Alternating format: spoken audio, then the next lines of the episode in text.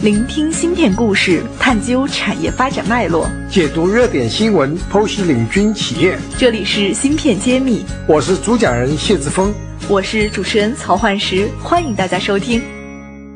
欢迎大家关注芯片揭秘。呃，下面呢，我先请我们今天的嘉宾吴念祖吴总。呃，听众们，大家好，我是吴念祖。工艺在这么多年一直也在进步，那您可能是一直专注在�锡领域的一个焊接。那目前来说，后面�锡领域的焊焊接，包括在封装市场上，他们发生了什么样的一个变化？呃，刚才那个主持人讲的很好，因为锡焊技术啊，它是一一门很优秀的技术，应该有几千年的历史，但是它的发展主要是近年来由于电子工业、军事工业。和科学技术和社会文明的发展，所以它越来越用大。所以当时像收音机，它就是需要焊接，用手工焊。手工焊，但是一个一个焊的，它是比较，它是点焊，就人工消费比较大。后来就是搞了波峰焊，能够群焊。波峰就需要有一个波峰炉，让它的那个焊料了融化之后了，让它走波峰的那个印制线路板了，能够几百个、几千个点了，那就是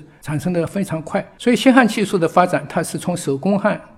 到波峰焊，在这方面呢，我们国家呢也还是在六十年代的时候，我们首先上海无线电研究所，它是试制成功了一个 PCB，就是印制线路板，它是主要是根据日本，也应该我估计也是落后不了几年。那在上午三厂第一台春雷无线电收音机，可能老一代人 在家里可能都有这个印象，就是那个用了晶体管，以前因为是真空管、电子管，那时候就开始了那个波峰焊接的一个过程。也就是说，如果器件越来越小，我们就人工焊是没有办法做到的，对对，必须要用自动焊。哎，对对对对。OK，那这个里面有什么难度吗？自动焊的难度，它主要是因为需要有一个波峰焊机。波峰焊机呢，是当时国内还是比较比较和国外一定的差距。那因为它波峰焊表面有氧化，因为呃先融化之后和空气接触之后要氧化。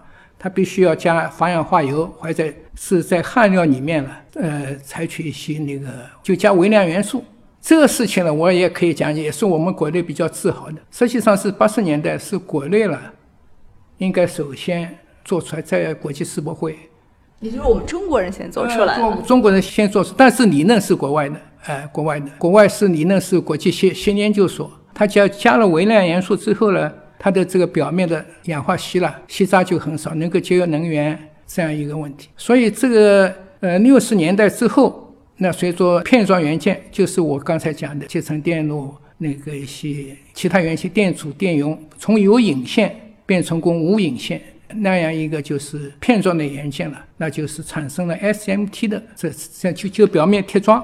所以到八十年代之后呢，就产生了再流焊的工艺。它是用贴片机把它那个焊片贴到印制板上面，不是像以前是有引撅的装在印制线路板上面是通孔焊，现在是表面贴装，而且做的越来越小。所以九十年代之后呢，锡焊技术就转向了载流焊技术，就先把元器件呃和锡膏。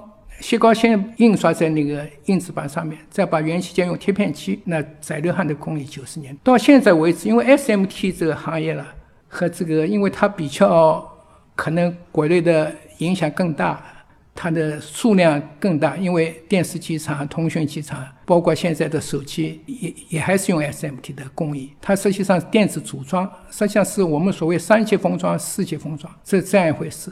所以从这个角度的发展了，到了九十年代末期的话，由于环保、人类文明的要求，那以前的那个锡它不是单纯的锡，是铅锡合金。铅锡合金有什么好处呢？铅的温度是三百二十七度，锡的温度是二百三十二度，但它们变成功一定的比例之后，就变成熔点反而下降到一百八十三度。所以讲就是那铅锡合金已经是用在电子工业用了四五十年，到了。上世纪末，日本首先松下公司，它首先就是因为环保的要求，它首先试制成功用无铅焊料用在音响设备上，是世界上第一款。所以到九十年代后期到现在，就是基本上是无铅焊接。那我们国内呢，是在零四年北京首次召开了一个由哈工大，因为哈工大是我们国家焊接方面的也是一个。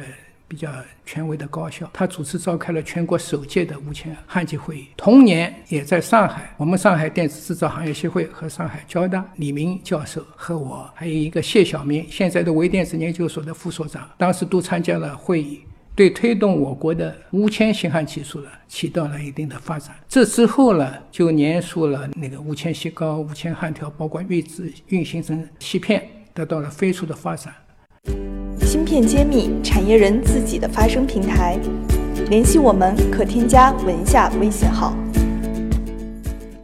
现在就用在半导体封装里面的，那主要就是我们华庆公司，它主要生产的就是预成型无铅焊片。嗯，吴老刚刚给我们其实是科普了一下整个锡材料的一个发展的阶段，从八十年代、九十年代到后来。那么，其实我是特别好奇哈，像您是作为最早的一期产业从业人员，后面怎么考虑到说要去？自己出来创立一家公司的，其实那个时候创业的环境肯定不像我们现在有好很好的政策，有很多这个政府的支持，甚至还有一些银行啊风险投资的支持。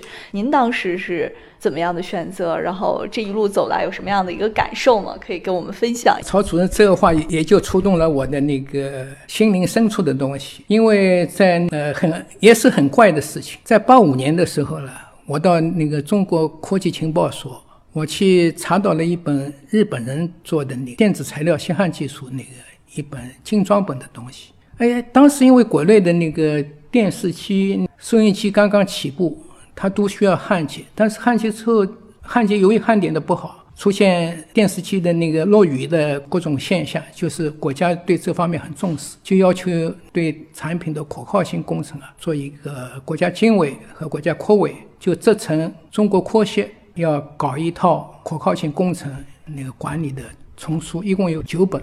当时呢，因为我正好在翻这这本书，后来就作为这里面的第八本。就是新汉技术与可靠性，当时是八六年大概完成的，到八九年大概人民邮电出版社出出版的。所所所以在在这里面就有一个故事了。在八六年的时候，我爱人了，他出差到那昆明故旧，就是我国的最大的锡业了。他是一八八三年就有的，所以我们国家的锡在全世界是第一位的。锡的储量是吧？呃，锡的储量，而且现在的储量产量，现在人就是。呃，世界第一。呃，当时的总工程师呢，那个叫李友群，呃，老先生，现在可能我 我也不知道。呃，他当时因为我爱人和他碰到，把我这个这本书介绍给他，他很感兴趣，他希望那本书在云溪能够出版，因为他和后来写了一封信给我，写了一封很长的信，我感触很深。他讲我们国家有这么好的锡。但是呢，都给国外买去，国外再做成功精加工产品，再买买回来给我们呃我们国家赚取我们大量的外汇。所以当时这个深深的触动了我。虽然这本书后来呢，它是属于人民邮电出版社出版，但是这这一点呢，至今呢，我还是不能够忘怀。我感觉到我们的老一代对我们的民族的工业的一种辛酸啊和一种慷慨了。所以现在我们能够到现在，基本上大多数的。无铅焊的我们自己都能够做了，但是和国际上还是有非常大的差距，尤其感觉到在芯片行业，包括封装行业。所以从当时就有一个想法，是不是回来自己也创办一个？我因为九零年就是因为和日本的一个专家了，呃，也是锡焊的专家，呃，他是一个，他就邀请我到日本的金属材料研究所去研修，研修之后回来之后呢，在普陀区的科委的那个。支持下面，当时的资金不大，那就是一直到九九年正式注册公司，到现在也有二十年，但是这当中的那个辛酸苦甜了太多了，就因为小企业是非常困难的。呃，今天我们能够有这么大的好的机会，国家能够对我们封装行业。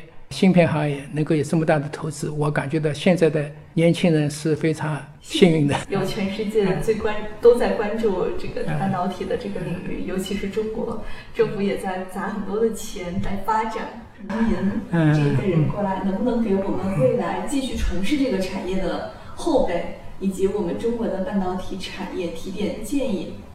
行，因为我真的。讲老实话，我是来学习的。对于后辈呢，我的期望呢，因为现在是武器到来的时代，它肯定有机遇和风险，那就是要靠年轻人了。我觉得要喜欢这个事情了，有兴趣，那一定能够成功。我。祝愿你们在你们的青春的年年纪啊，发挥。我祝愿不是不单是青年人、中年人，发挥你们的那个活力和青春，呃，为我们的武器的那个事业贡献出自己的全部力量。但是你们一定要坚持下去，呃，活下去。好，谢谢吴老，谢谢参加我们芯片揭秘的交流，谢谢。感谢大家收听芯片揭秘，更多精彩内容请关注公众号“茄子会”。我是谢志峰，我在芯片揭秘等着你。